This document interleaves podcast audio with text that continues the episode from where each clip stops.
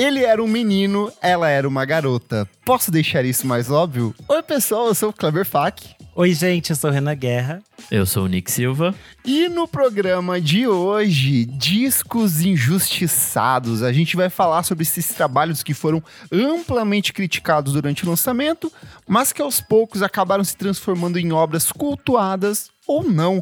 E para participar dessa conversa deliciosa, nós temos a volta dela, a mais tatuada, a mais gostosa de Bauru, Soraya Alves. Seja bem-vinda de volta. É um prazer estar de volta. Olá, pessoas! Quanto tempo eu não falava isso?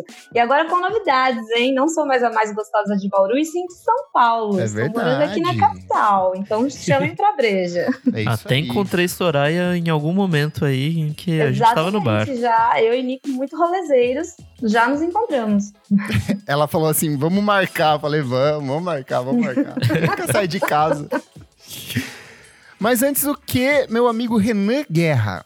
Antes, você deve seguir a gente em todas as redes sociais, arroba podcast VFSM. Você também pode avaliar a gente na plataforma de streaming que você está nos ouvindo. Dá aquelas estrelinhas, se tiver espaço para comentários, hable mesmo, mas só comentários positivos. Se tiver negativos, a gente apaga, deleta. A gente também Exatamente. pode fazer isso. Além disso, você pode apoiar a gente no Padrim. A partir de cinco reaisinhos, você tem acesso a alguns conteúdos especiais com bastante antecedência. E você pode assistir as nossas gravações aqui. E hoje a gente tá com casa cheia ó, para ver a Soraya, né, Kleber? Exatamente. Estão aqui, ó, Lucas Ascensão, Maria Lua, Tuane Malman, Fabrício Neri, Jefferson Kozenieski e Pedro Carvalho. Muito obrigado por apoiar a gente. Tudo. E para apoiar a gente no Padrim é só acessar padrim.com.br barra podcast VFSM. Exatamente. E como vocês já sabem, como eu informei na semana passada, a nossa companheira Isadora Almeida, ela está distante do podcast pelas próximas semanas, mas eu menti. Eu falei que ela estava terminando o TCC dela, que é um, um, um estudo sobre o filme Eliana e os Golfinhos, mas não é verdade. Nossa amiga Isadora está fazendo um curso de especialização em biscuit. então você que quer ter no seu kit de, de potes personalizados com personagens de biscuit. A Isadora está se especializando nisso. Em breve ela vai fazer a lojinha dos biscuits dela. E são biscuits personalizados, porque são biscuits com foco em Britpop e outras bandas inglesas. Biscuits então, indies. Ai, Biscuits. É indies. ótimo pra quem vai casar, colocar Exato, no topo imagina. do bolo. O nome da marca é Bisquind. Um, um potão escrito farinha e tem lá o Oasis, assim, os biscoizinhos dos irmãos Gallagher.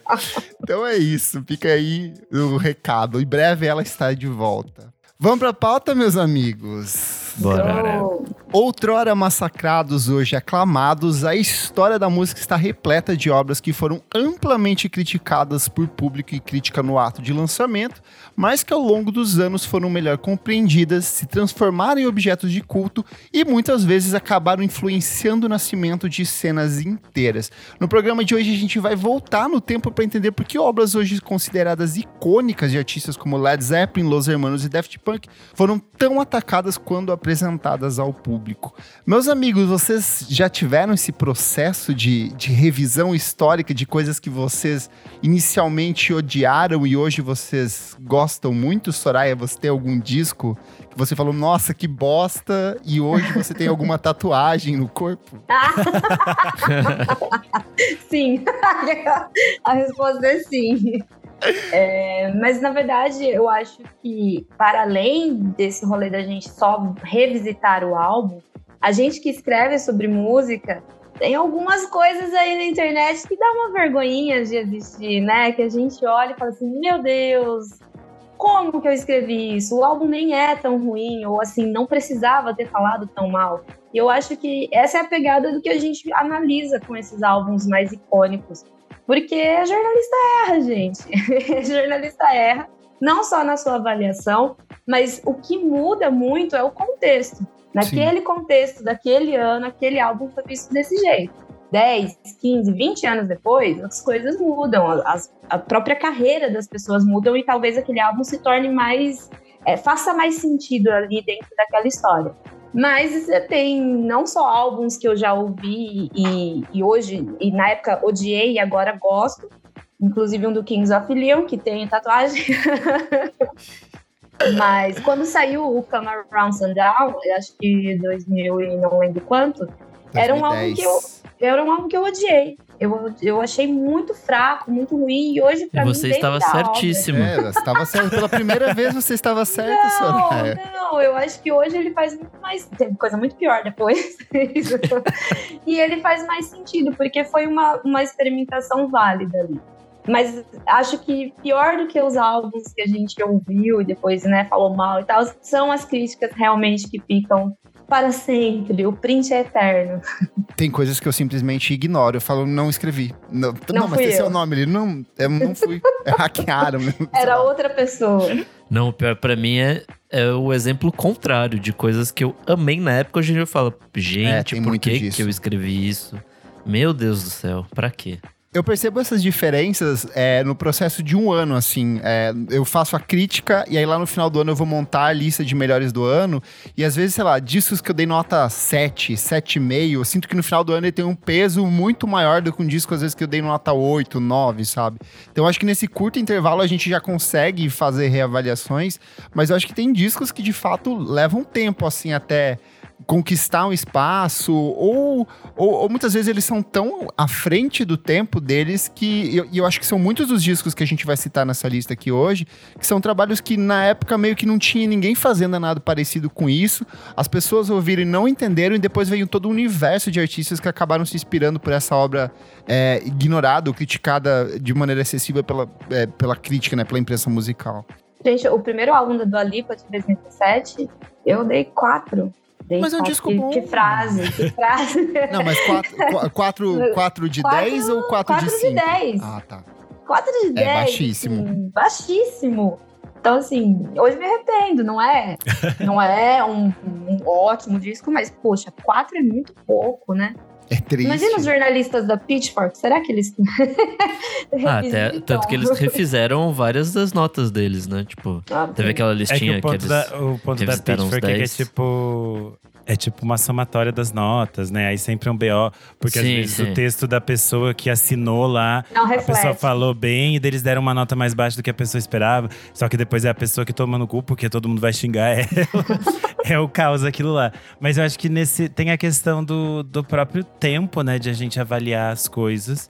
E a crítica geralmente tem essa coisa de ser mais é, veloz e querer responder e reagir àquele álbum de uma forma muito rápida. E também tem essa coisa de alguns artistas, às vezes, que eles existem num, num espaço sonoro, em alguma coisa que eles criaram, e eles vão fazer algo diferente. Esse- essa primeira reação também, às vezes a gente fica um pouco reativo de dizer, hum, não gostei disso, porque a gente compara com o anterior. Sim. Sendo que às vezes é completamente diferente. Tem alguns casos aqui que a gente vai falar disso. E aí eu acho que também tem essa, essa reação inicial. E eu acho interessante, assim, que a gente possa olhar de novo e pensar, putz, é, deu, tava todo mundo errado lá, hein, gente? Aqui, isso aqui é bom, hein? Eu acho que a gente que com isso a gente já pode começar puxando aqui essa questão de o primeiro era muito diferente do segundo, que é o caso do próprio Los Hermanos, com o bloco do Eu Sozinho. Los Hermanos estoura em 1999 com o auto-intitulado disco de estreia, que era um disco muito mais voltado pro ska, com elementos de hardcore ali. Bem essa pegada que tava rolando na cena carioca daquele período. Ana Júlia se transforma em um verdadeiro sucesso, toca em todos os lugares, até o George Harrison fez uma versão para ela, que é bizarríssimo você pensar nisso. E quando eles entraram em estúdio para fazer esse segundo álbum de estúdio, que seria o bloco Deu Sozinho, a gravadora deu total liberdade artística, porque eles tinham sido bem sucedidos no primeiro álbum, eles tinham vendido mais de 250 mil cópias, assim, foi- em poucos meses foram 100 mil cópias, hoje fo- é, são 250 mil. E aí eles vêm com esse disco que é totalmente torto, estranho, com um monte de ritmos bizarros, com letras estranhas, com uma poesia muito complexa.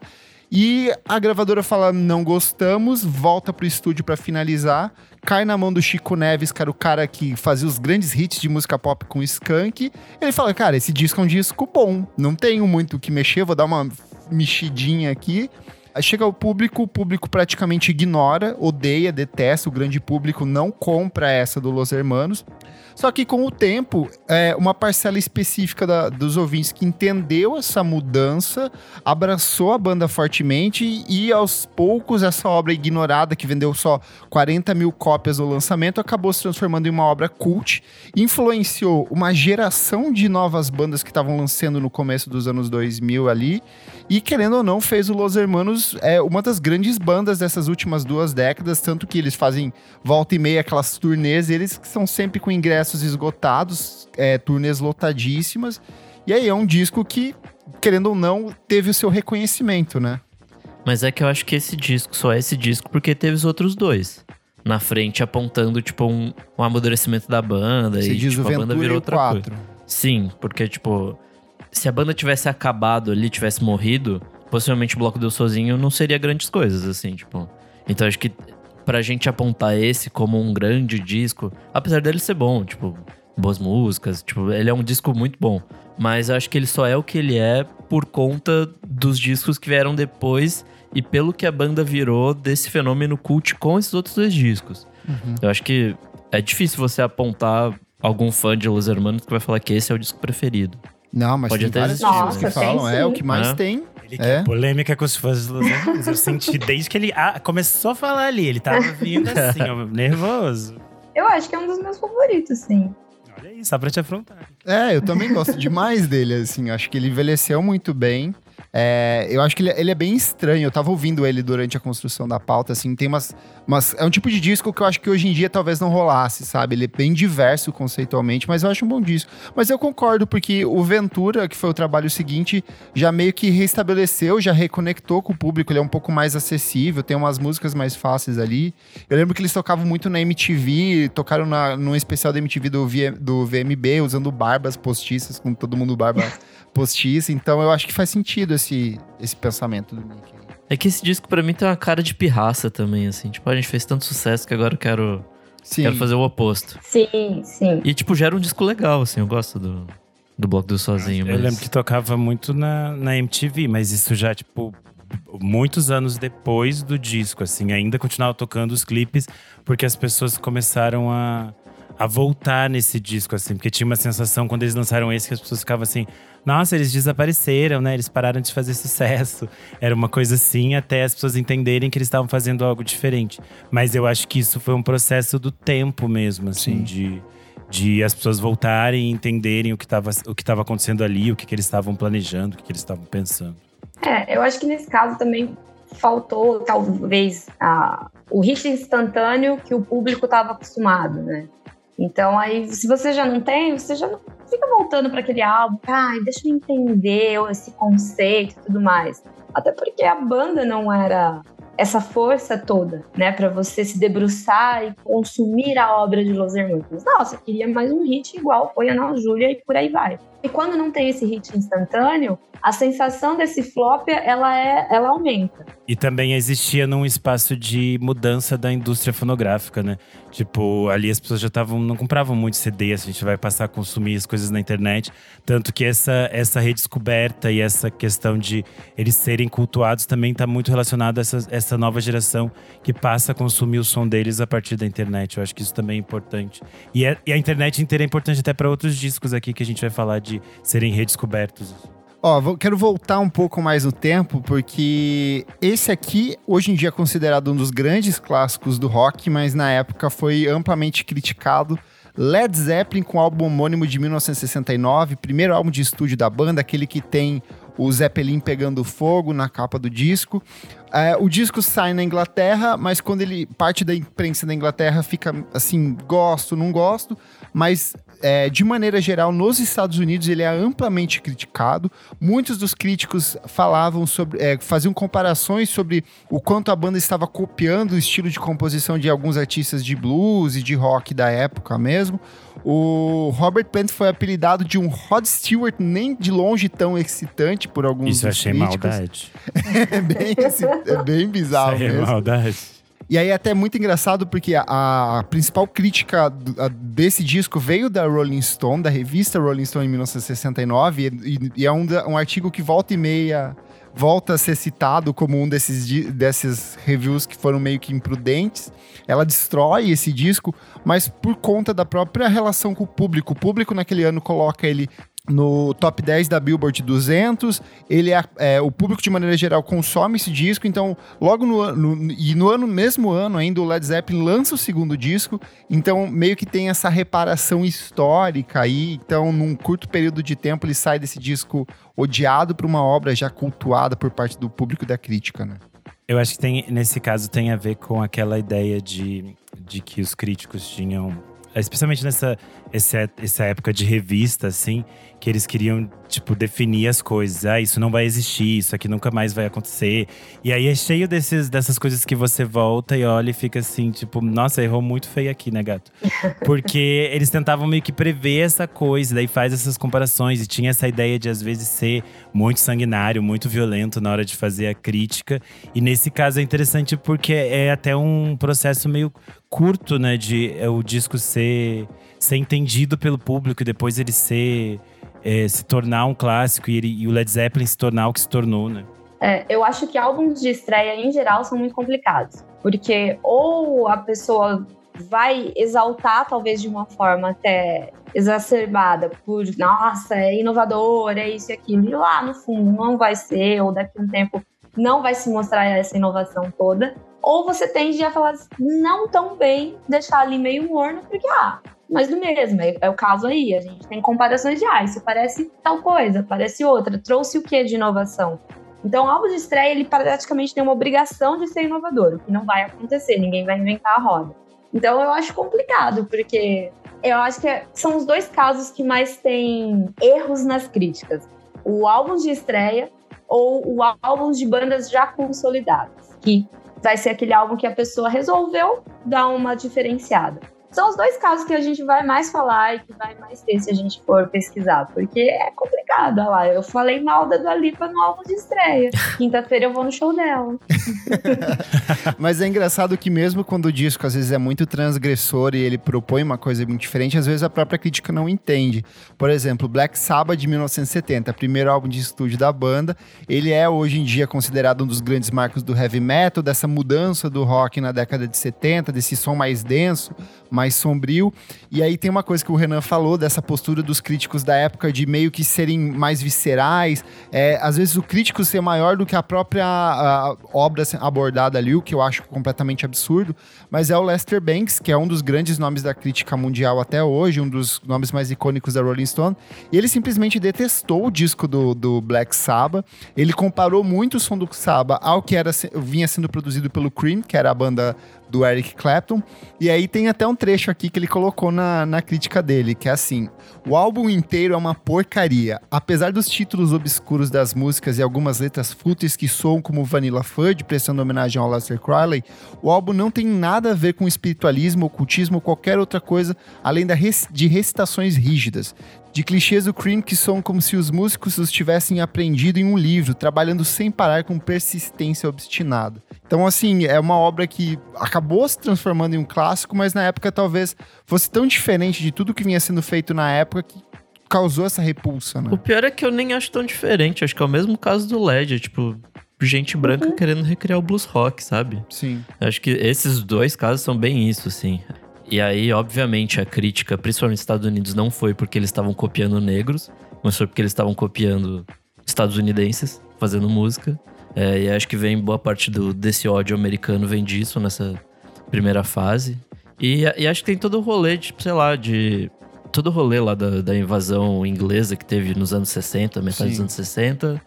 Era uma coisa, tipo, super diferente, assim, do que virou esse, esse rock Led Zeppelin e Black Sabbath, né? Tipo, era muito mais Beatles, The Who, essas paradas que eram mais vendáveis, assim. Acho que quando vai pro metal, ou mesmo pra esse hard rock do, do Led Zeppelin, eles criam essa, essa coisa mais dark mesmo, né? Que, tipo, acho que a, as duas bandas vão seguir por caminho, caminhos bem diferentes, mas acho que tem isso, assim, tem, tipo, esse olhar de falar, tipo, caralho, que porra é essa? Sendo que, tipo, cadê meu Beatles, sabe?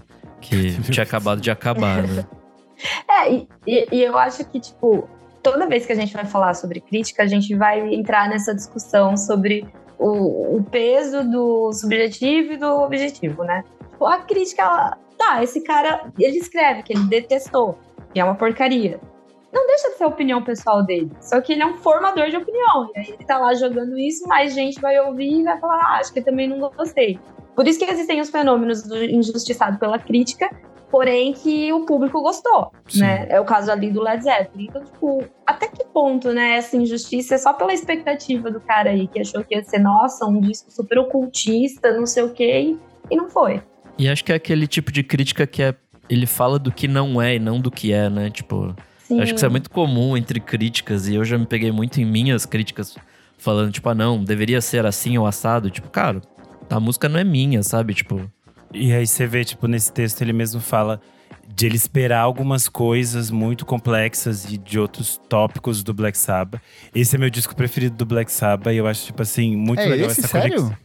Eu gosto muito desse, que eu gosto desses barulhos, dessas coisas meio de filme de terror. Eu gosto dessa conexão que tem com o universo de filme de terror, que é uma coisa que, sei lá, o próprio gênero de terror nessa fase toda, a partir dos anos 40, 50, 60, assim, o pessoal, tipo, virava cara também. Não era interessante. Eu acho que depois o Black Sabbath vai ter essa coisa de ter alguma coisa de humor nesse universo que é dark, assim.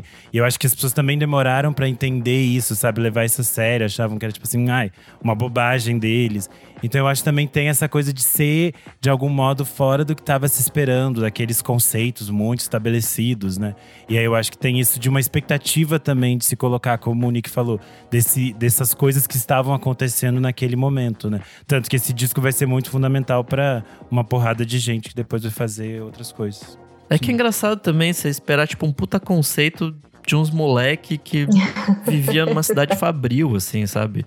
Acho que o Led Zeppelin você até podia esperar mais, porque foi meio que uma boy band ali, roqueira formada com Olha outros catadão de, de outros músicos ali você que já faziam. VFSM sem contexto. mas é, eles eram, tipo, resquícios de outras bandas ali, mas o. Já o Black Sabbath não, era tipo, é de fato, gente nova querendo, vão fazer uma banda e eu tenho aqui meu dedo de plástico e vou tocar com ele uma coisa muito trevosa. E acho que é isso, bom, assim. Muito bom. Quero puxar para longe do rock, chega, já falamos demais de rock e ir pro universo de música pop. Essa pauta veio para mim com um disco símbolo, que é o MIA Maia de 2010. E esse foi um disco que ninguém gostou. Crítica detestou, público Eu amei odiou. Meu Tumblr.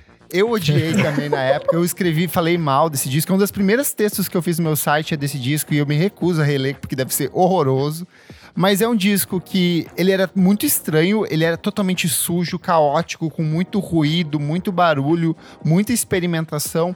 Ela vinha de um cenário ali onde ela criticava o, go o governo do Barack Obama, que estava sendo amplamente defendido na época por, por praticamente todo mundo, tinha um alto nível de e ela massacra isso, ela fala sobre é, a perda de privacidade dentro dos sites como o Google e outras redes sociais, ela fala sobre. YouTube, ela fala sobre como as pessoas estavam recebendo notícias sem ter um senso crítico, sendo só bombardeadas com essas informações. Enfim, todos os assuntos que a gente vê discutindo hoje, fake news é, e tudo mais, ela estava discutindo lá em 2010. As pessoas não entenderam, as pessoas falaram: você está completamente louca. Todo mundo praticamente ignorou esse disco, só que ao longo dos últimos anos, por conta do fenômeno de artistas como PC Music, Charlie XX, Sophie, é, e pelas próprias temáticas que ela aborda, meio que esse disco foi tendo um novo significado e ele tem sido revisto fortemente é, nos últimos anos. E eu mesmo aprendi a gostar desse disco, que é. Eu acho que sim, ele é muito estranho, ele é bagunçado em alguns aspectos, mas eu acho que é uma MIA muito inventiva ali. Nossa, eu baforei demais esse álbum. Eu amava muito. Eu era completamente enlouquecido por toda a estética dele. Não, a estética é perfeita. Aquelas fotos 3D, aí tinha uns negócios, ficava, tudo eu ficava reblogando no Tumblr. Era só o que eu fazia. E eu amava, tipo, todo a barulheira que era o disco, assim, tipo XXXO, é, Lovalots, era tipo tudo muito barulhento. E aí, tipo, Born Free tinha aquele clipe que era talvez um dos melhores clipes que ela já é fez. Eu ficava assim, a maior, a mulher, e aí realmente as pessoas. É que o discurso dela todo nessa época ia a gente vai ver o que ela tá fazendo hoje em dia, parecia muito de, tipo, teoria da conspiração de gente maluca. Sim. E aí as pessoas ficaram meio assim e achavam assim, ah, ela tá exagerando. Porque isso que você falou, era uma fase que as pessoas ficavam assim, tipo, ai não, o Obama é muito importante, ele é nosso primeiro homem negro a bombardear crianças na Arábia, isso é muito importante pra nós. E aí as pessoas ficavam bravas. E isso se repetiu muitas vezes. Depois, quando a Noine também fez músicas criticando o governo do Sim. Obama, as pessoas também apontavam. Sendo que, essencialmente, eles estavam falando sobre coisas que é tipo. é, falta de privacidade, invasão de dados, é, desrespeito à privacidade das pessoas e a forma de consumo das coisas dentro da internet. Eu acho que ela, aqui nesse disco, ela tem um olhar muito inteligente, muito sério sobre questões que agora as pessoas estão entendendo que são sérias, assim. Porque a gente começou a sentir esses impactos. Porque na época que ela começou a falar isso, tudo pra gente parecia meio teoria da conspiração mesmo. E a gente passou a estar cada vez mais conectado. Tipo, nosso celular, eles sabem tudo que a gente faz. O Google sabe onde a gente tá.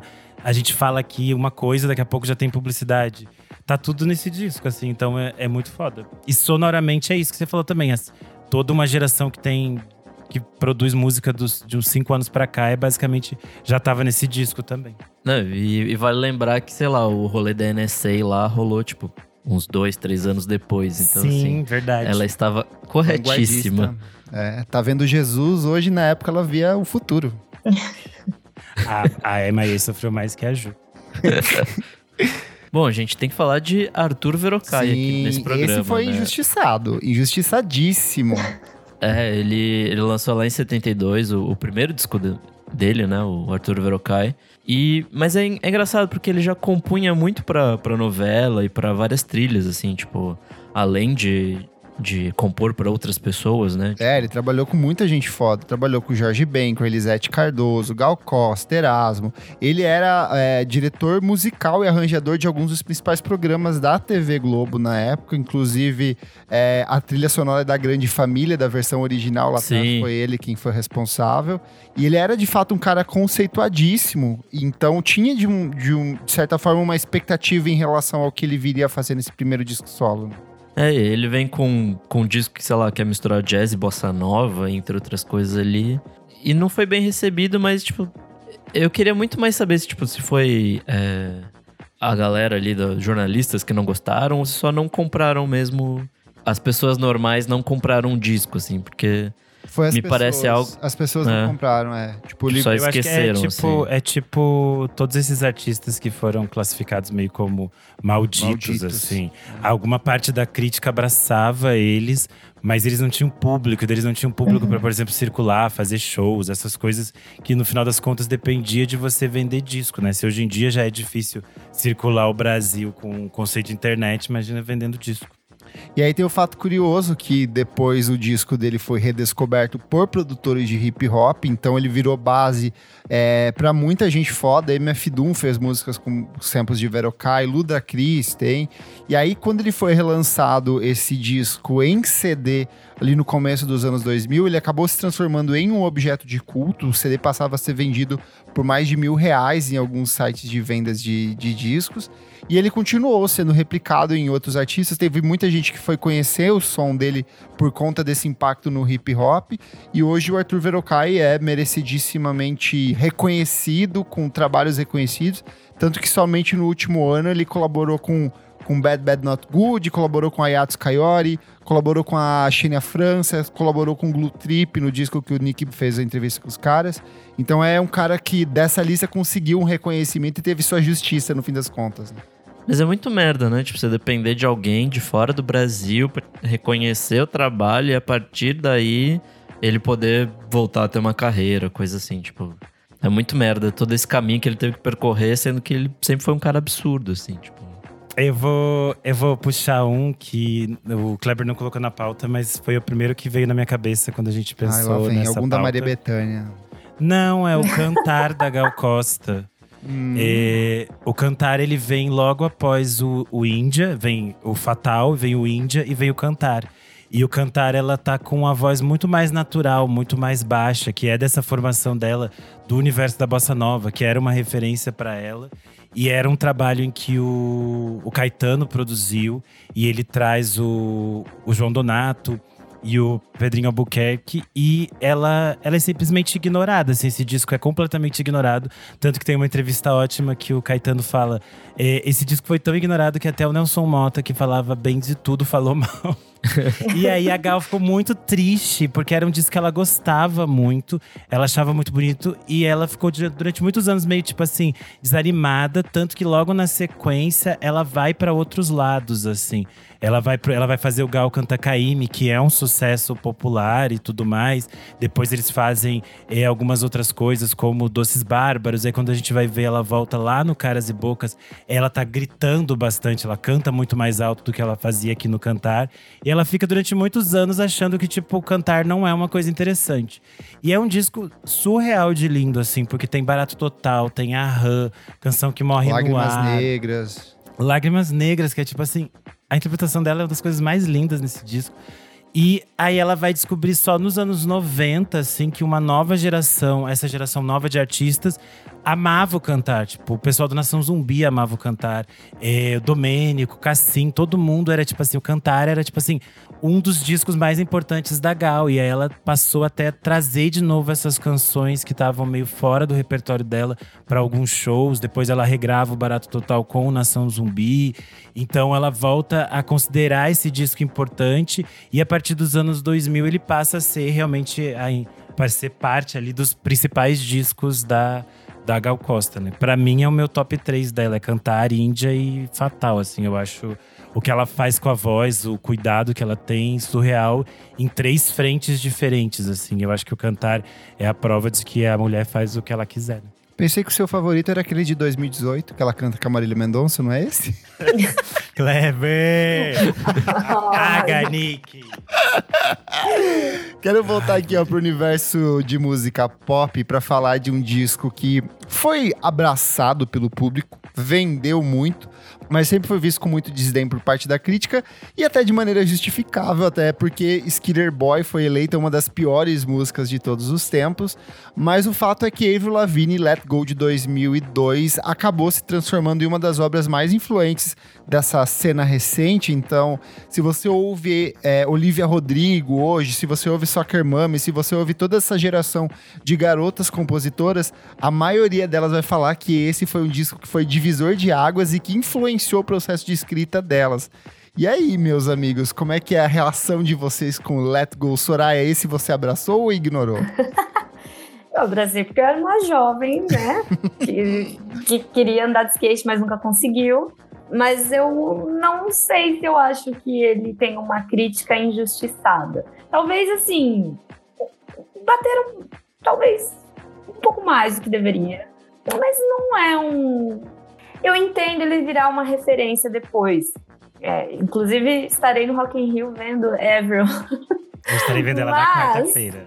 Mas eu acho que assim, musicalmente a gente não pode falar que é um disco extremamente importante, que é um absurdo alguém ter falado mal dele.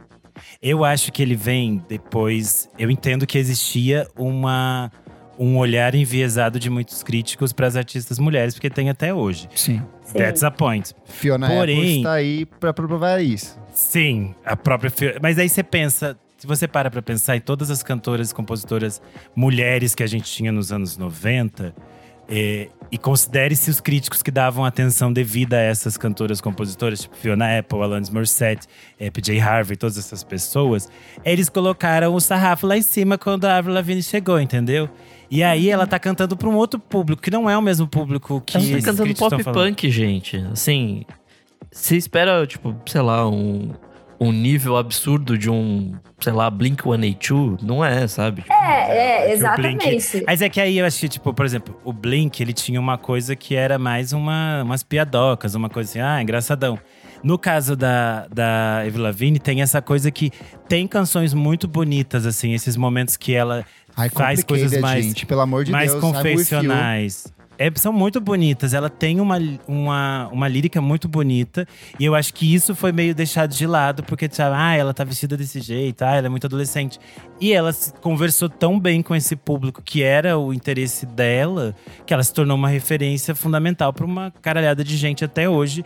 E que agora tentam meio que replicar isso. Mas eu acho Sim. muito interessante esses diálogos que agora se criam com essa sonoridade, com essas coisas que ela construiu lá, assim. Porque tem um outro olhar, é novo, é diferente diferente, assim. Mas também não acho que seja um disco perfeito, mas também não acho que era essa coisa que os críticos falavam. E acho que tem essa coisa que a Soraya falou de ser jovem quando você é apresentado a isso. Sei lá, tipo Soccer Mummy, Willow, até Olivia Rodrigo. Acho que eles já foram apresentados muito tempo depois, né? Tipo, Sim. Não sei nem se. Né, eles eram nascidos possivelmente na época, mas eram, tipo, crianças na época, né? Sim. É, não, nem isso. A Wilma, que não era Rodrigo é, não era é. nem nascida. E aí eu não vejo, assim, é óbvio que a gente tá falando de referência é, pelo que a obra vira, não uma referência direta, eu acho. Porque, por exemplo, Sim. a Olivia Rodrigo ela vai se inspirar em Paramore, que aí Paramore se inspirou em Eva, uhum. beleza? Sim. Mas não que exatamente ela ouvia Eva. Mas eu, eu acho fraco. Eu gosto, mas eu acho fraco. Então eu acho que existir uma crítica mais pesadinha assim, mas ok, eu, eu concordo que talvez tenham batido muito mais por todos os outros problemas que, que foram apontados, realmente. Mas não é grande coisa, né, gente? Falando nesse cenário de eh, artistas femininas e como a crítica era um pouco violenta, né, nesse, nessa fase. Eh, o Kleber perguntou nas redes sociais para os nossos ouvintes alguns discos. Ouvintes não, internautas. Os internautas. a voz dos internautas da web. E algumas pessoas citaram o disco das Spice Girls. O Indigno Kid falou aqui. O Spice das Spice Girls foi basicamente massacrado pela crítica na época e hoje em dia é reconhecido como um marco na música pop, divisor de águas dos anos 90. E é realmente as Spice Girls, elas eram tipo. Elas eram meio que massacradas por muitas coisas. E algumas coisas têm muito sentido e outras não. É, vamos considerar que um, musicalmente é muito interessante, é, é muito fresco, é, é, é, pop, é gostoso, você volta nos discos, eles continuam. É bem muito... dinâmico, tem uma dinâmica de distribuição das vozes que é muito interessante, que eu acho que os grupos atuais de, de, de garotas e garotos não têm essa mesma dinâmica que elas tinham nesse disco. Sim, tem todo o rolê de personalidade, de cada uma ter a sua. Mas aí é um problema.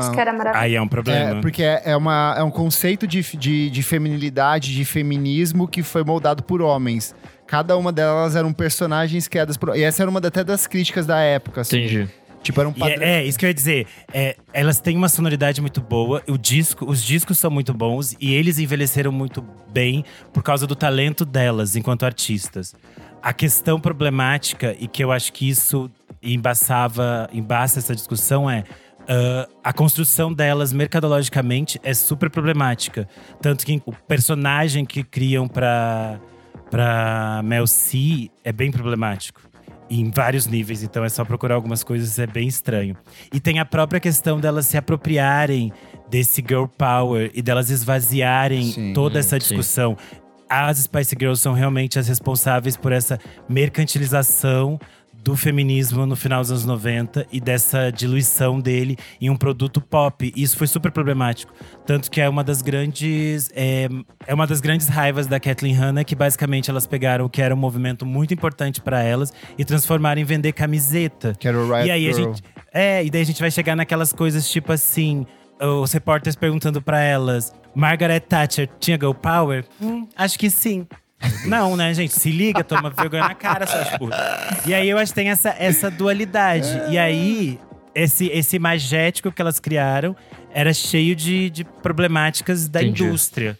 Mas eu acho que musicalmente os discos a gente volta a ouvir eles agora. Eles seguem muito interessantes e eles são muito marcantes desse espaço-tempo ali da virada do século, porque daí sim surgiu um monte de coisa que era basicamente uma diluição delas e tem um monte de coisa ruim nesse meio. É que eu ia falar que essa coisa de cada um ter uma personalidade rola até hoje com, sei lá, tipo uns K-pop, tipo uns BTS da vida, que cada um tem, tem seu papel, tem sua coisa. Era nisso que eu tava Ah, querendo sim. falar, mas eu de fato não tinha pensado em toda Nós essa aqui temos nossas personalidades. Cada um foi moldado de um jeito. Eu sou assim, o Henrique do outro. A Soraya tem o jeitinho É, e eles, a indústria seguiu com esse formatinho durante muito tempo, né? O Fifth Harmony até agora era essa mesma coisa. E aí elas continuavam repetindo esses mesmos padrões que também eram problemáticos para as artistas dentro do grupo. E aí depois acaba com todo mundo brigando. O Renan, por exemplo, a gente fez uma pesquisa e aí a pesquisa apontou que a gente deveria retirar a Elo Cleaver e colocar uma gay com foco em MPB. Então é tudo pensado pra estar aqui. Pra sair um pouco do indie, entendeu? Eles queriam um novo Exato. E Já que você puxou aí a- a- os comentários do público lá, muito obrigado a todo mundo que participou. Veio muita gente, tanto no grupo dos madrinhos quanto lá no Twitter. O mais citado, disparado, e eu já aviso aqui que eu discordo, é o art pop da Lady Gaga. Ele sai ali na época, é, parte do público, de maneira geral, não gosta, a imprensa também não gosta. Ele foi um disco é, que veio em sequência a um, a um- a um trabalho muito bem recebido da Gaga, que era o Born This Way, que talvez seja uma das obras mais importantes da música pop do- da década passada. Só que, ao longo dos últimos anos, o art pop tem sido redescoberto. Até recentemente, a Pitchfork fez uma crítica sobre ele, deu nota 7.3. Ele é o queridinho desse, desse novo público. Mas eu, é, eu acho que tem um exagero ali. Eu acho que é um disco de música pop bom, ok. Mas eu vejo que muitas pessoas colocam ele como um disco, tipo, revolucionário. Eu acho que ele não tem nada de revolucionário. E eu acho, inclusive, que essa mobilização recente é muito análoga ao aos levantes da extrema-direita ao longo da última década. Que são Meu Deus. pessoas que tinham suas vozes é, supostamente silenciadas, que se encontraram nas redes sociais e utilizaram disso para levantar essa pauta que é o quê? Que o art pop é um disco bom e ele não é, ele é um disco só ok. E digo isso. Nossa, mas tem umas músicas muito boas, eu adoro. Eu fiz uma anotação aqui que é assim: o art pop continua ruim. Essa é contribuição sobre o art pop. Gente, não dá. É o pior disco da Gaga. Aceitem. Não tem esse levante Fashion, é aí. só o que eu digo pra vocês. Não, isso, esse levante é fã que quer transformar a carreira da pessoa em assim, algo impecável, que ela não tem falhas. Tudo Exatamente, dela é um acerto. exatamente. Injustiçado é o John Wayne. É, falando em. Eu não vou falar de Joanne, eu vou fugir do Joanne. É, outro que as- os internautas citaram foi o Bionic da Cristina Aguilera. E ele apareceu algumas vezes. Comentário aqui do Marco Antônio Gomes, que é o nosso ouvinte, ele fa- falou: Bionic da Aguilera. Além de ter cinco baladas da Cia antes dela ficar famosa com Titanium, tinha Elastic Love. Como um álbum com essa música consegue flopar? Talvez É. porque seja ruim. É, um, não, questões. Um que a Cia tinha feito os discos pop muito bons antes. Vocês sempre sabem que eu defendo a Cia antes dela esconder a cara. Depois, não. Agora, o ponto é, quando em 2019 eu entrevistei o pessoal do Lady Tron no Screen Yell. E eles Olha, produziram algumas- internacionais aqui, ó. E eles produziram algumas faixas do Bionic e eles falam, eles falaram, o Daniel explicou que o álbum tinha ele era de um jeito e a gravadora desmembrou o álbum de outras formas. Tanto que quando saiu a, a versão deluxe, tem umas outras faixas que originalmente a Cristina Aguilera tinha pensado em colocar lá. E ela não conseguiu porque a gravadora não deixou. Ele falou assim: esse foi um episódio surreal para nós, mas foi uma experiência positiva. Acho que a Cristina merece muito crédito pelo álbum que ela imaginou e seu desejo de trabalhar com seus artistas favoritos, não apenas com produtores que os copiariam. No contexto da música pop mainstream em 2008, quando o álbum começou a ser produzido, a versão original desse disco era monumental. E esse era o problema, era muito arriscado para sua gravadora. Por isso o álbum resultante se tornou algo diferente. Sua visão original havia sido comprometida. Ainda assim, parece que Bionic virou objeto de culto posteriormente, ele falou. Tem que fazer um Aguilera Cut desse disco, então. É, então, tem, aí, aí a versão deluxe tem algumas coisas dessas ideias originais dela, só que daí é, tipo, muito longo, muito confuso, aí você se perde. Mas eu acho que eu acho que ela tinha ali uma vontade e. Só que dentro da indústria é meio falta. Ai, gente, mas o fato é que o que ela queria não saiu. Então, o É. que você vai cultuar é a versão errada. Então, não, é, mas não as é pessoas gostam das, da- das coisinhas que tem lá. Os fãs dela gostam. Quero puxar para um, tudo, né? um disco nacional aqui que foi citado. A gente até já comentou sobre ele aqui. Eu concordo e discordo. Cores e valores do Racionais MCs. Eu acho que ele não foi necessariamente massacrado pelo público e crítica. Eu acho que ele mais causou uma confusão. As pessoas não conseguiam é, entender de fato o que estava rolando ali. Mas eu concordo que ao longo desses últimos anos ele foi um disco que cresceu muito, inclusive para mim. É, tanto que quando eu fui fazer a revisão das críticas há, há uns dois anos, eu, eu senti um impacto muito maior no que dos temas que eles exploram do que na época que ele saiu, sabe? Eu também senti uma confusão lá atrás. Eu acho que nesse caso, eu, eu nem considero que ele seja necessariamente injustiçado. Mas é que eu acho que quando ele saiu, a gente ficou tanto tempo esperando alguma coisa dos Racionais, aí todo mundo ficou meio assim. O que pensar disso? O que E ele é diferente dos É. outros discos, porque a gente tava esperando. Ah, vem aí mais um disco do, do Racionais com uma hora e meia de duração, faixas de oito minutos e temas extremamente é, descritivos, letras descritivas, sempre políticas. E ele tem alguns escapismos ali, ele vai para umas outras direções. Musicalmente, ele tem uma pegadinha de trap ali no fundo em algumas das faixas, não tem toda aquela. aquela tapeçaria instrumental que era muito característica das produções dos discos anteriores. Então, é um disco que, de fato, causa uma confusão, né, pro, pro fã antigo. Sim. É que pra mim é mais um caos da crítica pelo que não é, sabe? Tipo, pelo que você tá esperando do disco imaginário na sua cabeça. Uhum. Ninguém fala, tipo, ou pelo menos falaram, mas acho que nem, nem tanto não bateram na tecla do disco pelo que ele é. E ele é muito bom no que se propõe a fazer, assim. É, que eu acho que tem essa questão do tempo, né? Quanto mais tempo o artista demora pra lançar uma coisa, mais expectativas as pessoas criam na cabeça delas. E aí é normal, porque eu também crio um monte de expectativa. E aí quando você vai ouvir, você fica assim, isso é diferente do que eu queria. Não foi o que eu pedi. Ô, Soraya, temos aqui um que eu acho que você vai defender. O arroba Meio Acuna falou: Tranquility Base Hotel and Cassino. Foi, acaba que ainda é, muito criticado pelos fãs de Arctic Monkeys, mas tenho visto um cut following crescente por ele. E aí, injustiçado ou não injustiçado esse álbum? Quem não gostou quando saiu tá errado. pra resumir, é isso. Não sei por que, que as pessoas implicaram com esse álbum. Porque ele é vem chato. De novo. Ele não é chato, É gente. sim, ele é diferente. Soraya, As pessoas aceita. precisam começar a usar os substantivos corretos, entendeu? Então, esse é chato é uma correto, ele é coisa, chato. diferente é outra. Diferente é Não, eufemismo pra chato. chato. Não é, ele é diferente do que o Arctic Monkeys vinha fazendo até então. Ele é diferente dentro da carreira. Ele não é chato. Igual pensa, gente. sua Ele é amiga cortou um cabelo e ficou meio ruim, assim. Você não vai falar pra ela, ficou uma bosta. Vai falar, "Ah, ficou diferente, Mas amiga. não é isso. Ele tem música. Tem Ah, essa analogia foi muito Foi boa. boa, foi boa. Ele tem um contexto de começo, meio e fim ótimo. Ele tem músicas isoladas ótimas. Eu não sei o que o pessoal implica com esse álbum. Eu só acho que, assim, a galera não gostou da estética. Tudo bem? Eu acho que tem um impacto também de ele vir em sequência ao, ao disco mais comercial e mais popular. Mais Arctic roqueiro, Monkeys, né, deles. Porque o A.M. colocou o Arctic Monkeys num patamar que eles não tinham alcançado antes. Eles viraram bandas de headliner de festival que lota festivais, sabe? Inclusive, a, a, a- é, a vinda deles agora pro, pro Primavera no Brasil, mais uma vez, é estimulada por isso, por conta dessa fase mais roqueira. Mas, sei lá, eu, eu, eu, eu acho que ele é um parque de diversões do... do do Alex Turner, sabe? Eu sinto que até porque ele era pra ser um disco dele em carreira solo, ele decidiu oferecer pra banda, a banda embarcou junto.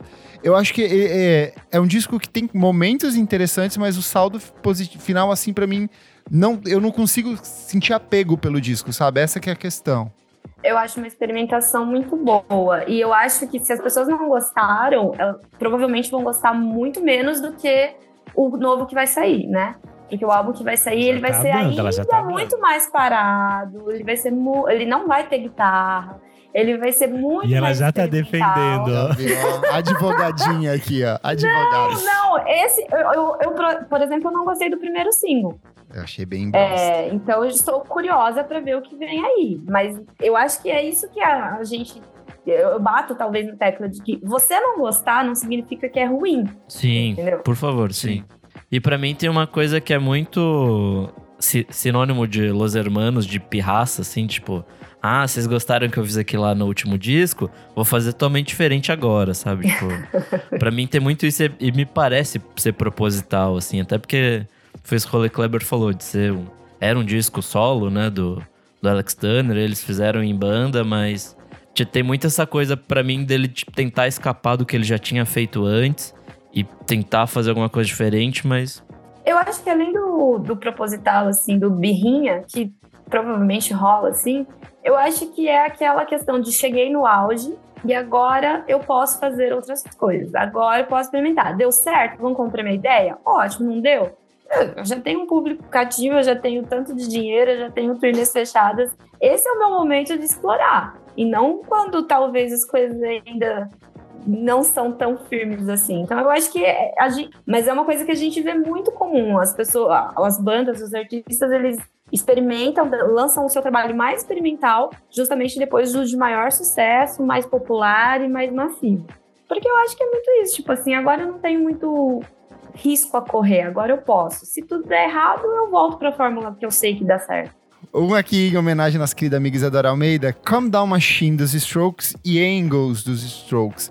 A gente até comentou uma vez que o Angles foi o primeiro trabalho dos Strokes depois de muitos anos, então foi um disco que apresentou os Strokes para uma nova geração de ouvintes. Mas o Come Down Machine, de fato, eu acho que ele é um disco muito bom, mas que ele foi estranhamente ignorado por público e crítica, ele ficou meio que um disco perdido ali.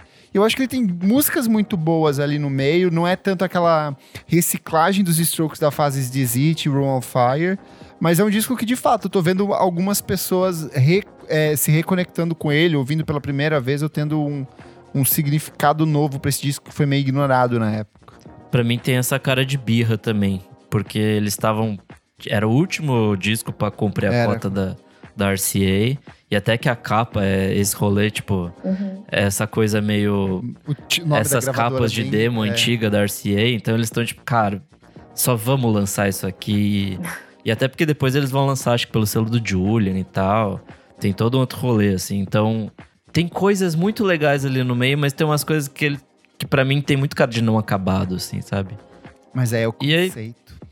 Não, pode, pode, pode até ser. Ai, mas era proposital, porque ali a banda tava no conceito de não, entregar não, coisas. Não, não, esse daí eu não vou defender, não. E até porque ele tem cara de continuação do Angles, assim, tipo de. Do que não entrou no Angles. Já não ser a mesma banda dos anos 2000 ali que a gente gostava, sabe? Tipo, a partir do Angles ele já vira outra coisa, aí no Come Down Machine ele segue nisso, assim, segue sendo essa banda que já não é mais o do Ron Fire, da, dos discos primeiros ali. E eu acho nessa parte que a gente pegou algumas coisas que o público trouxe. A gente falou de alguns discos que não são necessariamente injustiçados. Sim, concordo. Eu acho que eles são eles são alguns discos, tipo, divisivos, assim. Tem gente que deixou de lado esse artista, tem gente que continua amando. E é normal. Por exemplo, aqui, o Indigesto citou o Soul Sad, Soul Sexy da Like Lee. Não, esse é só é muito... ruim. Esse é então, mas teve muito. Então, mas ele não foi um disco injustiçado porque teve muita crítica que falou bem. Sim. Teve muita coisa que saiu bem e foi um sucesso de público para ela. Teve muita gente que embarcou. Eu acho horroroso. Eu fiquei, graças a Deus que ela parou de fazer trap. Eu fiquei assim, por Deus. Ah lá, brancona ela, do trap. Vai, brancona. Porque ela também sentiu. Você acha que a gatinha não sentiu falta de receber um Best New Track da, da Pitchfork? Sentiu, porque ela sentiu o peso. Eles sentem quando tanto a Pitchfork fala Tanto mal. que voltou a fazer música triste agora, música de corno. Mas ela, faz, ela fazia, tipo, sucesso com a galerinha no, na era ali saideira do Tumblr. Ela ainda resistiu naquela estética do finalzinho. Será que não tem uma coisa também do tempo suficiente pra gente repensar as coisas? Porque, tipo, cara, ele, ele lançou o quê? Esse disco em 2019, 20? 18. Então, sabe, tipo, será que já deu tempo da gente repensar toda a obra de dela fazer ou não sentido ainda hoje? É que eu acho que nesse caso é bem o que o Renan falou. Ele é um disco que não é injustiçado, ele só é divisivo. Tipo. É, não, mas é, eu, eu, digo, no geral, os exemplos que trouxeram aqui pra gente. Nem tudo é exatamente muito velho, assim. Tipo... Ah, sim, sim. O tempo faz uma diferença. É que a gente tava falando Ai. assim, que os primeiros exemplos que a gente trouxe sim. eram discos assim que essencialmente todos nós concordamos que são discos muito bons e muito uhum. importantes para outras coisas que acontecem sim. depois. E aí tem esse sentido de injustiça. E aqui aqui no final a gente chegou em discos que são não necessariamente ruins ou bons, depende do, do valor que cada um coloca, mas que são discos que foram esses momentos de ponto de curva na carreira de um artista, que alguns fãs abandonam e outros seguem. Normal. E aí a gente tem esses outros discos que são um ponto de curva para os artistas mudarem o seu rumo Que aí eu acho que a gente pode citar um pra fechar, né, Kleber? Que seria o do Daft Punk. Isso. Pode Que eu acho que é um bom exemplo de realmente uma injustiça, entendeu? De falarem, apontarem como se fosse um trabalho ruim quando não é. E um exemplo disso é o Daft Punk com o Discovery de 2001, que é um disco que eles lançam One More Time, que se transforma em um sucesso global, toca em tudo quanto é lugar, toca em Taipulândia, na praia de Taipulândia, nos carros de som que passavam lá, tocava na rádio Sinuelo FM, que era a rádio comunitária de Taipulândia, tocava Daft Punk. A crítica simplesmente renega esse disco, porque o Daft Punk veio de um disco que foi muito bem recebido, que era o Homework de 1997. Só que nesse eles buscam explorar uma sonoridade muito mais pop, muito mais ensolarada e muito mais referencial, é, é, evocando coisas produzidas nos anos 70 e 80. E aí, assim, a crítica é muito violenta contra esse disco na época, tanto que o Robert Chris Gatto, que era um dos grandes críticos da época, escreveu o seguinte texto. Esses caras são tão franceses que quero alimentá-los à força e cortar seus fígados. Os jovens modernos que fizeram o ajuste Detroit-Berlim podem achar seu sintetizador soou humanístico. Jovens modernos cujas bundas ostentam portas paralelas podem até dançar até cair. Mas a diversão yankee é muito menos espiritual, de modo que Deus abençoe a América. One More Time é apenas uma novidade irritante nos Estados Unidos. E aí o mesmo acontece com o álbum seguinte da banda, que é o Human After All de 2005. Só que é, meio que aos poucos esse disco foi mudando, ao longo da década ele foi sendo redescoberto, e a própria Pitchfork, por exemplo, que deu nota 6.4, se eu não me engano, para ele, coloca ele em terceiro lugar como disco mais importante da década de 2000. Então, foi um processo de ao longo de uma década de redescobrir, de conhecer esse disco que hoje é considerado como uma das obras mais importantes da história da música, né? Mas apesar das críticas, vendeu pra caramba, não vendeu? Vendeu, Esse né? disco? O público abraçou total esse disco. Então, ele, ele é muito sucesso naquele filme Eden, da Mia Hansen-Love, que é tipo uma versão ficcional da história da, da música eletrônica francesa dos anos 90. Sim. Tem essa parte que eles fazem muito sucesso. E aí tem várias dessas outras pessoas que não fizeram tanto sucesso quanto eles. Ficam, tipo assim, meio torcendo o nariz. Daí tem uma cena muito icônica que é tipo assim: os outros DJs estão lá atrás e fica tocando é, One More Time. E eles ficam todos meio assim: hum, não sei se eu gosto dessa música. E eu acho que também tem essa Recalque. relação de tipo assim. Eles fizeram muito sucesso. E aí, às vezes, tem essas. rea- Especialmente uma fase da, da, da crítica musical que era assim: ah, isso fez muito sucesso pop. Hum, isso não é tão bom. Não é tão interessante. Também tinha essa, essa reatividade, assim. E aí eu acho que tem essa própria conversa deles com esse universo pop que também fez essa, essa virada de nariz. assim. Foi muita expectativa a realidade. Especialmente a crítica que o, o Kleber leu. É muita expectativa a realidade. A pessoa colocou uma projeção totalmente diferente e é aquilo que o Nick falou. Não, não vai vir o álbum que tá na sua cabeça. E eu acho que eu acho que esse, esse exemplo é interessante pra gente falar nessa questão de um apontamento errôneo logo de cara, porque esse disco é, é essencial para uma porrada de sonoridades dos anos 2000 que muita Sim. gente vai copiar, vai se ampliar, vai se inspirar. Então, é nesse sentido, eu acho que esse é um exemplo muito bom assim de, de um disco que a, o primeiro, a primeira reação é ser negativa, mas que a gente entende o impacto dele sobre outros artistas e sobre o cenário musical e sobre as coisas que vão ser feitas depois. né? Perfeito. Fechamos aqui, gente? Só ler os Fechamos. comentários rapidinhos aqui ó, dos nossos ouvintes durante a gravação. O Pedro Carvalho falou: no rock, uma mulher que eu acho que é extremamente injustiçada é a Laura Jane Grace. Sim, muito boa, maravilhosa. A Tuane Malman falou: art pop, esquecível. O Lucas Ascensão falou: ó, estou dando os nomes das pessoas, briguem com eles e não comigo. O Lucas Ascensão falou: a pior música da carreira da Gaga está nesse álbum, que é o art pop. E o último é o Jefferson Kozeneski, que ele falou: para revolucionário, tá longe. Mais uma vez falando sobre art pop da Gaga. Mas eu gosto do art pop que ele tensiona as pessoas, ele cria essas reações importantes. Eu gosto disso. Bom, e se você briga. também quer tensionar essas relações, vá lá no nosso Instagram, na edição desse programa e compartilhe ali suas opiniões. Quais são os trabalhos que são injustiçados? Quais são os trabalhos que mereciam maior atenção? Quais são trabalhos que você fala que sim, bem feito, se fudeu mesmo, é ruim mesmo, não merece atenção nenhuma? Tensione as nossas métricas. Tensione, tensione os nossos comentários na próxima edição que a gente lê aqui. Vamos pro próximo bloco do programa. Não paro de ouvir.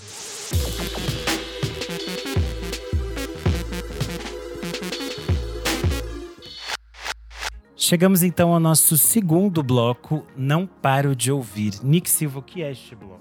Nesse bloco a gente dá dicas de coisas recentes que a gente não para de ouvir. Então vamos começar com a nossa convidada especial, Soraya. O Ai, que você curioso. não para de ouvir? Ai, o Kleber já vai querer atacar a Soraya.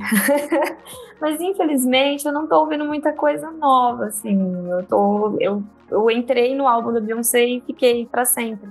Não consigo Justo. mais sair dele. E Então precisa de ouvido- mais? Pois é, eu até ouço assim de sexta-feira, vou lá no listão do Kleber, vejo os lançamentos, ouço. Mas sabe quando nada tem me pegado, nada tem feito eu voltar? Eu só fico voltando pro álbum da Beyoncé mesmo. Sim. Então é só a Beyoncé para todas. Só a as Beyoncé, para todos. Renascença, o eterno renascimento. O renascimento. Nick Silva, o que você nos traz hoje? Bom, vamos lá. Duas diquinhas. A primeira é um disco requentado da semana passada. Finalmente consegui ouvir a Julia Jacqueline com Pre-Pleasure. A maior? Puta que pariu, que disco bom. Meu Deus, gostei muito. A gente já comentou semana passada, então nem vou. Vou me dar ao trabalho, mas gostei bastante.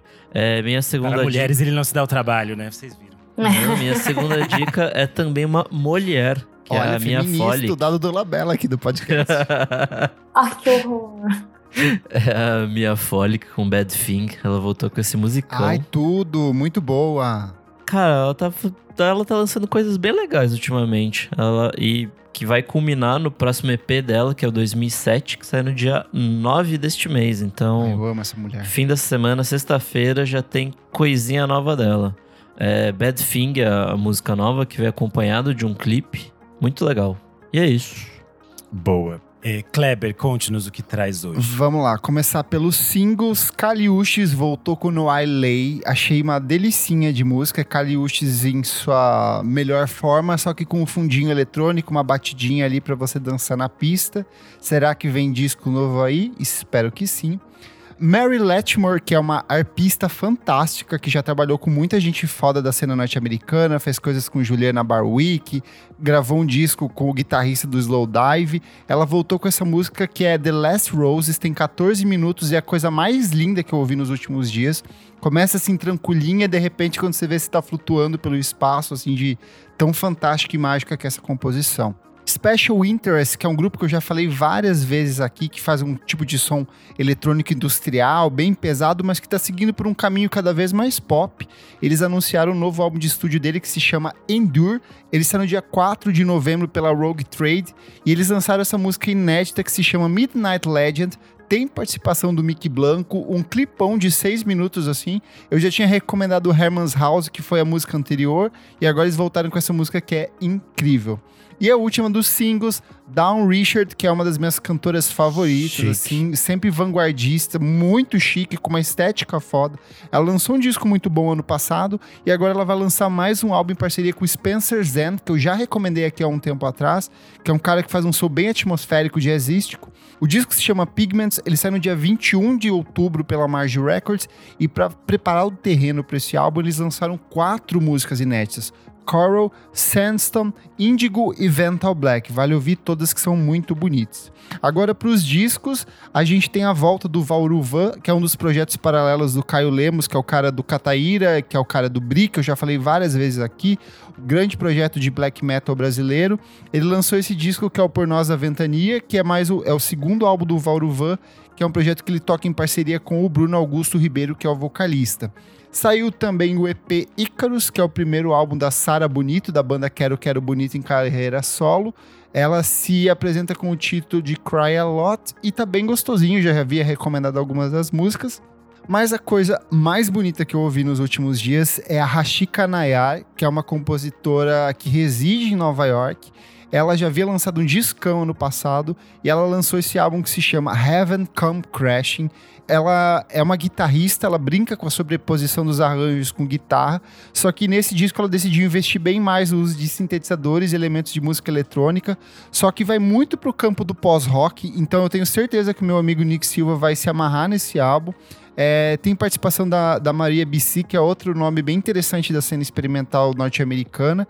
E é um trabalho lindo, lindo, lindo. Assim, lembra um pouco das primeiras coisas que o M83 fez no começo dos anos 2000. Interessante. Evoca Mogwai em alguns momentos, mas tem sempre esse fundo meio de ambiente, de música eletrônica. E é um som muito cósmico. Assim, a faixa título é uma das coisas mais bonitas que eu ouvi. Acho que é a melhor composição desse disco e é bem interessante.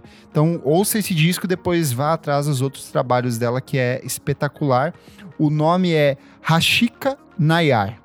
É, para lembrar Anotadíssimo. vocês, ficam os links na descrição desse episódio. Exato. O Kleber organiza tudo, então são muitos nomes complexos e aí vocês podem clicar, deixa tudo ali ó, na mão para vocês. E você, meu amigo Renan Guerra, nosso apresentador desse bloco. Eu não paro de ouvir o Hum. disco da Julia Jacqueline e o disco da Maglore, então eles ficam aqui no repeat, então eu não ouvi tantas coisas, mas eu ouvi o episódio que vocês gravaram com o Thiago da Maglore e eu achei muito bom que ele fez crescer ainda mais o disco, assim, de algumas faixas que eu já tava com algumas que eu tava apaixonado, e daí ouvindo o episódio, vendo as histórias que o Thiago contou, isso me fez crescer o olho para outras faixas que eu não tinha dado tanta atenção. Então, quem ainda não ouviu, é só voltar um pouco aqui no nosso, na nossa timeline do seu, da sua plataforma de streaming e ouvir o por trás do disco da Maglore. Final do, de final de semana eu sempre vejo como você cresce o olho assim nas fotos do Stories e tudo mais. Cresce bastante o olho, né? Ai, Ai, Clever, essa vai ser corta, Nick.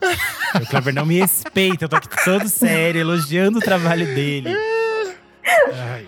Vamos lá. De single, saiu uma parceria da cantora argentina Silvina Moreno com a mexicana Ximena Sarinanha. Se chama Pedestal. É bem de Tá inventando popzinho. esses nomes aí. Você inventou um monte de nome ali na parte que você falou de um nome brasileiro de umas bandas que não existe. Você não vem me atacar as minhas meninas. É pra aí quem está nesta fase de ouvir coisas latinas, essa é uma faixa bem indie pop, assim, bem gostosinha, ganhou um clipe bem bonitinho, chama Pedestal. É, além disso, eu acho que eu não cheguei a falar por aqui, mas a Fernanda Porto tinha lançado um disco chamado Contemporânea. E eu até fiz um faixa a faixa com ela lá no Screen NL. E ela lançou um clipe para uma faixa específica que eu achei muito curiosa, que se chama Mãe Sampa. É uma faixa muito, muito bonita. E aí eu não tinha me ligado o nome à pessoa, que o- a composição era do É Paulo Lee, Vieira. Não. O, o Rita Lee tem outras músicas em São Paulo, mas essa música específica, Mãe Sampa, é do Paulo Vieira. E aí o Paulo Vieira é mesmo, o Paulo Vieira da TV, o humorista. Ah, é? Sim, e é uma música linda, falando sobre a experiência dele de mudar pra São Paulo. E eu acho que eu adorei, ficou linda na voz da Fernanda Porto. Ela lançou agora essa semana um clipe andando por São Paulo e tal. E a versão, aí eu fui atrás da versão original do Paulo, que eu não conhecia. Ele gravou em 2019, tem participação da Tulipa Ruiz. Gente, E eu achei que... todo um rolê aleatório. Eu adoro o Paulo, mas eu não sabia disso. E eu fiquei assim, nossa, é outra. Uma, ele já tem 15 mil facetas. Essa é tipo mais uma, porque ele canta muito bem e a composição é muito bonita. Então achei curioso trazer aqui. E de disco, eu não parei de ouvir o disco do No Porn, o Contradança. É, eu achei excelente. O No Porn tá completando é, 20, 20 anos, de anos. carreira. É, na pandemia, eles tinham lançado o disco Sim, que foi o primeiro trabalho que tinha o Lucas Freire, substituindo o Luca Lauri. E eu acho que marcou uma mudança específica no projeto. E eu acho que esse novo disco vem para sedimentar isso, assim. Eu acho muito interessante como o Contradança celebra essa história do no porn e continua moderno e continua interessante. É, ele tem essa coisa de se no sim a gente falava um pouco de festas em casa, de Zoom, de a gente estar trancado dentro de casa, bebendo na sala. O Contradança tem essa coisa de voltar para a pista, de ocupar de novo os espaços, de vivenciar de novo a noite. Mas ele é Isso bem é político também, algumas das músicas, né? É, porque eu acho que também quando a gente fala desse retornar aos espaços e voltar aos espaços, a gente tem que pensar quais são os corpos que estão retornando a esses espaços. Porque a gente também pensa no no quanto as coisas ficaram muito mais caras, o quanto sair para as festas é muito mais caro e o quanto o fato de que a comunidade LGBTQIA+ está passando por um outro processo de questão de saúde que não impacta as pessoas heterossexuais, que é a monkeypox. E muitas festas em São Paulo estão fechadas por causa disso. Inclusive festas que o próprio No Porn costumava tocar. São festas que estão fechadas há tipo dois, três meses. E a gente não sabe quando a gente vai voltar, porque não existe uma possibilidade de, de vacina ou de qualquer coisa de chegar no Brasil. Isso tá muito, tipo, se falando aleatoriamente, sabe? E eu acho interessante que eles falem disso, desse sentido de resistência da noite, de continuar ocupando esses espaços da noite. E eu também acho muito legal que tem essa coisa de conversar com algumas outras coisas da própria história do No Porn. Então a gente vai ouvir é, pequenas palavras, frases que eles já usavam antes em outras canções e elas voltam, assim. Então achei Como bem, mar bem bonito. e maremoto. Não, como adoro DJs, adoro, adoro, adoro. É isso. Boa. Fechamos este bloco então. Vamos para o nosso terceiro bloco.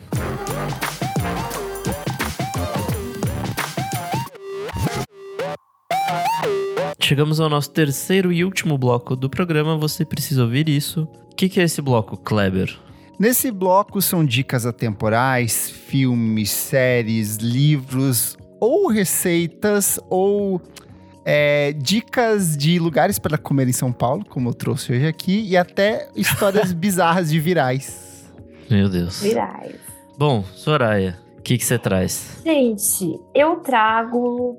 Não sei se você precisa assistir, porque achei muito chato, mas eu sou da, da opinião que todo mundo tem que falar bem ou mal com propriedade. Então vai lá, assiste e tira suas conclusões. Ainda não está finalizado, mas começou essa semana a nova série de Senhor dos Anéis na? Prime Video. Chatíssimo. Os dois primeiros episódios muito chatos. O, o, o pior casting já visto em, em- em uma obra de fantasia, pois todos os elfos são feios. O que é Ah, eu adorei o, o elfo Matheus Nastergalli. Amei, o pessoal da direita já tava esperando que ela fosse falar outra coisa. e ela veio pra contrariar. Não existem elfos feios na mitologia e todos ali são feios. Uma heroína não sem carisma algum, enredo chato, tudo parado, mas é Senhor dos Anéis de novo. Estamos aí assistindo, né? Ah, eu tô E tão bom. de assistir. Tem que assistir e tirar suas conclusões, assim como Casa do Dragão, dos Dragão tudo Nossa, que a gente já começou essa é assistindo. outra que não me pega também. Já estamos aí no terceiro episódio e a série está entregando tudo, sim. Muito sangue, muita morte chocante, muito treta familiar, tudo aquilo que a gente gosta. Para quem quer assistir algo também não é leve, mas né, vamos lá. Candy, na Star Plus, é uma série baseada em fatos reais. Tem a Jéssica Biel fazendo uma dona de casa que simplesmente surta e mata uma outra dona de casa. É um caso verídico dos Estados Unidos na década de 70. E aí, Nossa, é a cara do Renan isso. E tem a Melanie Linsky, eu vou ter que ver.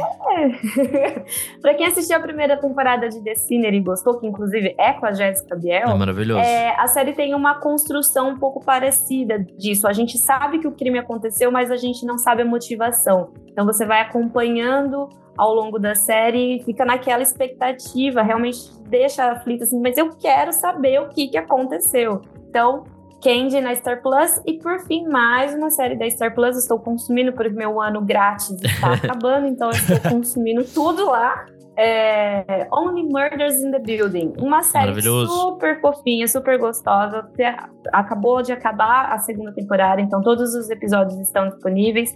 Episódios de 20, 25 minutos e eu amo Steve Martin, é pra rir gostoso. O- a temporada termina muito bem, o último episódio tem uma cena icônica e ficou aberto pra terceira temporada. Então, Que vai ter o Paul Rudd. Que vai ter o Paul Rudd. Então, antes de começar a terceira temporada, vai lá, assiste tudo, porque aí tem um tempo pra espera. Boa, bom demais. Renan, sua vez.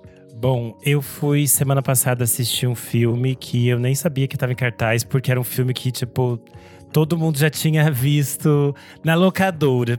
Era um filme que já tinha saído, tava meio que na- nas premiações do ano passado. Ele tinha chegado na Netflix do exterior lá em março. E ele se chama Boiling Point, que seria basicamente ponto de ebulição, mas em português eles deram o nome O Chefe. Não sei porquê. Ah, eu vi sua crítica. Eu cheguei a escrever sobre ele lá no, no Screen NL, pra quem quiser saber mais. Mas eu fiquei muito encantado com o filme, porque todo mundo falava assim: ah, ele é um filme muito tenso. E eu pensava assim, gente, é um filme de restaurante. É basicamente eles estão num restaurante. O que, que tem de tenso num restaurante?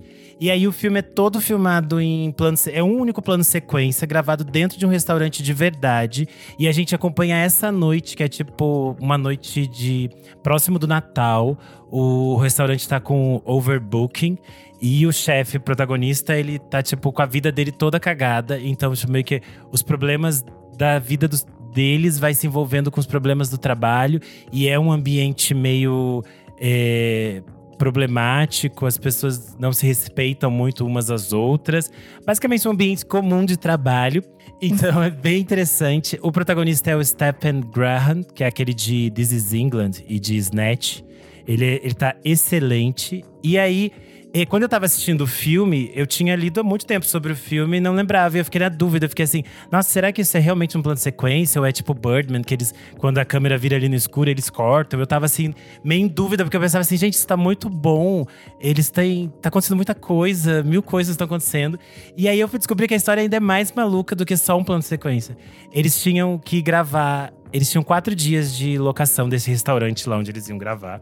E o plano deles era gravar é, oito vezes o filme e depois escolher um dos takes para ser o filme. Meu Deus. Só que eles foram fazer isso em março de 2020.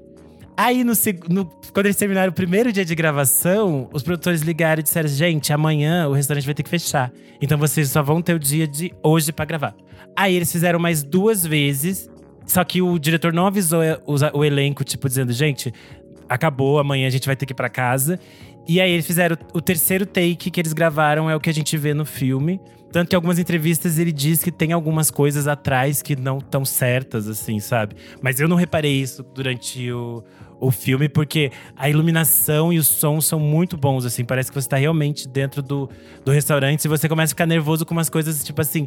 Não acredito que a fulana vai ter que voltar na mesa daquele. Gente, o bife não saiu ainda. A fulana é alérgica. Você vai ficando nervoso com as coisas, Nossa, assim. fiquei bem curioso para assistir agora. Vendeu bem. Eu achei muito, muito legal. E, então, tá em cartaz em alguns cinemas, em alguns horários.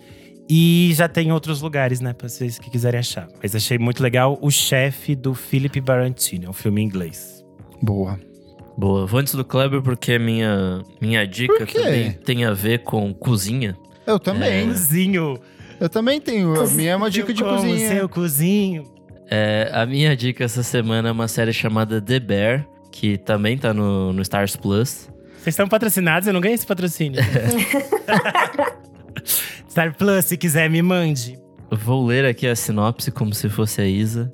É, The Bear acompanha Carmen Berzato, é, um chefe que herda um restaurante e tenta transformar o lugar em um grande negócio. Enfrenta várias dificuldades, ele encontra ajuda nos, nos diversos funcionários e, e tenta melhorar e transformar. The Bear é um dos maiores e melhores restaurantes de Chicago. A trama explora como. Nossa, que horrível essa, essa sinopse. Enfim, é um cara que você é herda. jornalista, você deve ter feito sua própria sinopse. É um cara que herda o restaurante do irmão morto dele, que se suicidou. E aí a treta é ele se reconectar com a cozinha, reconectar com as pessoas que trabalham ali, com a própria vida dele, com a própria família dele, é, em torno de experiências na cozinha. São oito episódios, se eu não me engano, e é maravilhoso, assim. Tem essa experiência bem caótica de cozinha. O primeiro episódio é bem isso, assim, de você não saber exatamente o que tá acontecendo, mas aí as coisas vão ganhando seu, seu rumo, ganhando seu tempo ali. É bem legal. E é engraçado que, assim, tipo, a abertura do programa só vai vir, tipo, no sexto episódio, que é quando, de fato, eles entendem que a série começa, assim, que é, tipo, falando, agora o The Bear ganhou vida e, e vai ganhar uma abertura. Isso eu achei muito legal. A Molly Ringo aparece? Eu achei ela aqui. A Molly Ringo, aquela atriz dos filmes do John Hughes. Garota. sim, sim, aparece. Tudo. Tadinha, ela só aparece numas coisas nada a ver, né? Porque ela é insuportável, todo mundo fala que é o inferno trabalhar com ela.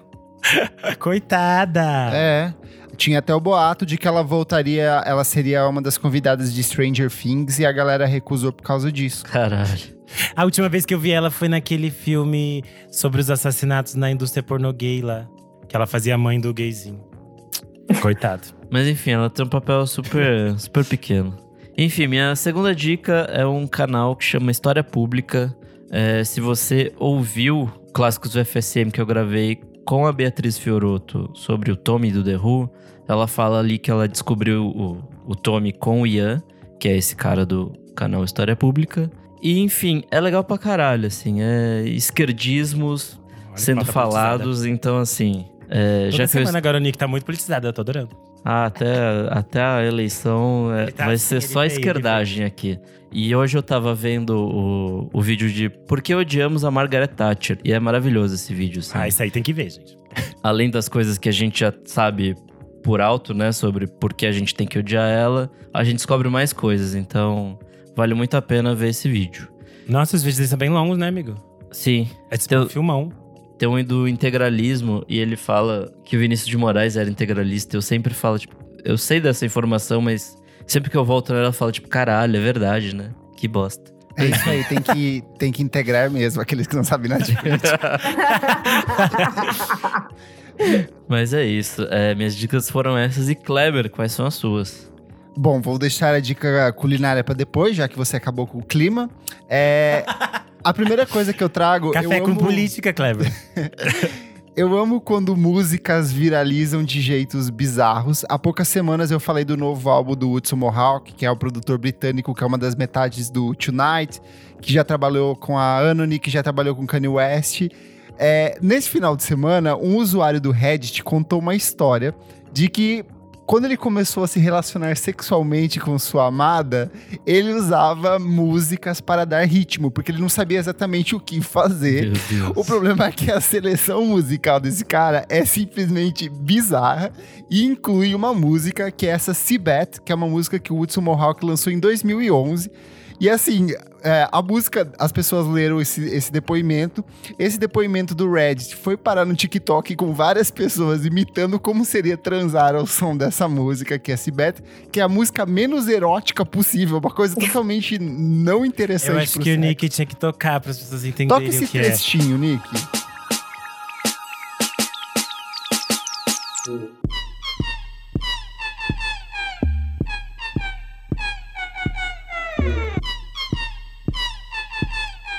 Porque é e, aí, o que essa música, gente. e aí o que acontece? Essa música viraliza no TikTok e ela entrou no viral do Spotify do Top 50. Ela tá na primeira posição Caralho. só por conta dessa história. Então tem muita gente que não conhecia a obra do Hudson Mohawk, que tá conhecendo agora. Ele mesmo aproveitou disso, ele já é, mudou, tipo, algum- algumas partes das publicações dentro do Spotify mesmo.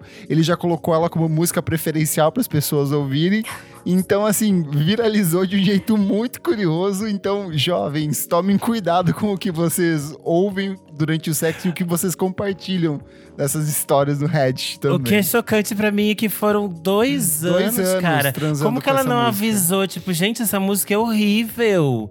Porque quando eu comecei a ouvir a história, eu pensei assim: ok, deve ser só uma música, tipo. Nada a ver, meio pombo. Às vezes tem uma música ali meio pombo no meio. Você Sim. pensa, assim, ah, agora não dá pra pular essa música, depois a gente vê. Só que é quando a música começou a tocar, eu fiquei assim, gente, dois anos. Dois eu anos. pensei, não tem sentido. Que relação é essa que você não tem abertura ao diálogo de dizer esta música é broxante? Ele se programava pra calcular o ato da penetração ao som dessa música. Então, Meu assim, é Deus. muito bizarro, muito bizarro. Aí, aí os vídeos do TikTok são as pessoas tentando encaixar ali no ritmo, sabe? É bizarro. Deus, é bizarro. E aí a outra dica aqui, eu fui num restaurante muito gostosinho, eu acho que algumas pessoas já conhecem, que se chama A Baianeira. Você encontra ele no Café do MASP, mas eu fui na sede dele, que fica ali na rua Dona Elisa 111, na Barra Funda, aqui no centro de São Paulo. É, é um restaurante de cozinha popular brasileira, comandado pela chefe Manuele Ferraz. E eu achei uma delícia, assim, comida baiana, comida nordestina de maneira geral. Preços acessíveis, o lugar é super gostosinho. Eles servem café da manhã também, começa a atender bem cedo. Me pareceu ser super gostoso o café. Fui pro almoço e fiquei bem feliz, assim, com as comidinhas de lá. E o que eu quero recomendar, eles têm uma bebida chamada Goró de Manhinha, que é um Cara, é uma mistura de cachaça com algumas coisas doces e ervas e tudo mais, assim. E é uma delícia. Eu pedi uma garrafa e fiquei tomando com meu amigo lá enquanto a gente almoçava. Saí completamente bêbada, porque eu falei, hum, é docinho, deve ser tranquilo. E aí eu bebi, tinha um dia inteiro de trabalho ainda pela frente, mas recomendo muito. A Seu baianeira. chefe que não ouça esse episódio. Meu chefe que não ouça, assim, pelo amor de Deus. Mas olha, foi delicioso. O melhor dia de trabalho que eu tive na vida ali. É isso. Comentários referentes à última edição do programa, as músicas mais sampleadas de todos os tempos, onde nós montamos um top 10 aqui com as músicas mais sampleadas de todos os tempos. Comentário da Raíssa Galvi. que eu imagino que seja Galvão, ela falou: Amei, o Kleber citou o Girl Talk no episódio. Também conheci na faculdade assistindo um documentário de remixes que tem o Gil falando que ninguém cria no vácuo. Hehehehe, transformador. O arroba Igor Lunei falou. Aí, na moral, acho que esse foi o top 3 melhores episódios do podcast até então. Nossa, tudo isso só porque a Isadora não veio. A parte da pesquisa, as informações, a maneira como ele foi editado, colocando a primeira, primeira música original, depois as músicas que usaram. Arrasaram. E aí eu até perguntei ali, ó. Agora quero saber quais são os outros dois. Escrevi Aí o Igor oito. disse. Oito, dois. Tava- Esse foi o dia que você tinha tomado a bebida, né, amigo? Pior que foi mesmo. Sim, foi na sexta. Ai, ai. Aí o Igor respondeu: Pra mim são o 203 de jingles políticos e o Tudo. 160, que fala da época de Orkut, Emule e baixar discos. Ai, que tudo. O primeiro porque o tema foi interessante demais, e o segundo porque eu vivi essa época de catar músicas na internet. Então foi bem nostálgico de ouvir. Tudo. Comentário aqui do DJ Catatal, ele falou: Nick editou esse programa num double deck gradiente com duas fitas cassete da BASF Gênio. A edição do Nick foi tudo mesmo, ele Tudo. deu o nome. O arroba Pedro Henrique Coelho falou sample. Entendi o que era depois do meu pai ficar falando que várias músicas que eu ouvia eram cópias das músicas da época dele. E por último, aqui o comentário do Alexis Vaz, ele falou: dica para um futuro programa sobre rapper sample, levem o Francisco Spectro, o cara é foda. Sim, ele é muito bom, eu sigo ele no TikTok, adoro as coisas que aparecem dele lá, muito bom mesmo, recomendo também. Soraya Alves, você que voltou aqui, suas redes sociais, onde as pessoas te encontram, te acompanham, você que agora é uma mulher séria, que escreve sobre assuntos sérios no Twitter. Mulher de negócios. Agora eu sou uma pessoa séria, uma global da Época Negócios, acompanho o trabalho para saber por que, que o leite tá caro, a cerveja tá cara. E, e- Eu quero inside information economia. investir, hein, Soraya? Exatamente, mas assim, é bom entender a economia, que aí quem sabe a gente faz umas escolhas melhores na hora de votar daqui um pouco. Olha, né? militou ao vivo aqui, ó. Inspirada no Nick. Mas eu sou arroba sou Alves em todas as redes sociais, menos no TikTok, pois sou uma senhora que não está no TikTok. então, Instagram e Twitter, estamos lá, arroba sou Alves. Eu sou o arroba Kleberfac no Twitter e no Instagram, dicas diárias de música todos os dias pela noite. E você também me acompanha lá no meu site, musicainstantanea.com.br. Eu que fui, olha só, indicada ao prêmio Dinamite de Música Brasileira com o site Música Instantânea Eu vi. Chique. Eu sou underline Renan Guerra no Instagram e no Twitter. É, essa semana vai sair no Monkey Buzz a entrevista que eu fiz com o Oliver Sim. Tô super animado, espero que Amigo, vocês eu não Uau. sabia dessa. Todos vão saber, todos vão saber na sexta-feira. Então, que estão vindo hoje na quinta, amanhã já vai estar lá. É, além disso, Pegou? essa semana. Pegou? Eu vou contar todos os detalhes no Twitter na sexta, quando sair a matéria, tá, gente? É, além disso, essa semana saiu o episódio que eu gravei com a Laura Lopes sobre o Heavy One on Me da Joana Nilson. Então é só vocês voltarem ao episódio anterior do nosso Clássicos VFSM. Ou como você fala no programa, Joana Nelson. Da história da VJ que você contou. Ah, da Kika, que depois virou garota do palco do. Garota da plateia do Faustão. Eu sou o arroba Nick Silva no Twitter, Nick Silva no Instagram. E é isso aí. Não esquece de seguir a gente nas nossas redes sociais, arroba podcast VFSM em tudo. Avalie a gente na sua plataforma de streaming favorita, compartilhe com seus amigos e, se puder, apoie a gente no padrim.com.br barra podcast VFSM. Por apenas cinco míseros reaisinhos por mês, você ajuda o nosso podcast a se manter vivo, sobrevivendo, sem a ajuda de aparelhos. Você embarcou numa velocidade, como se tivesse cronometrado.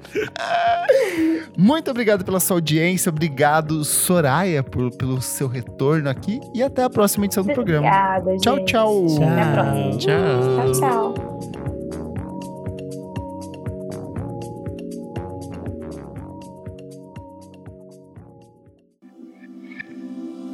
Esse podcast foi editado por Nick Silva.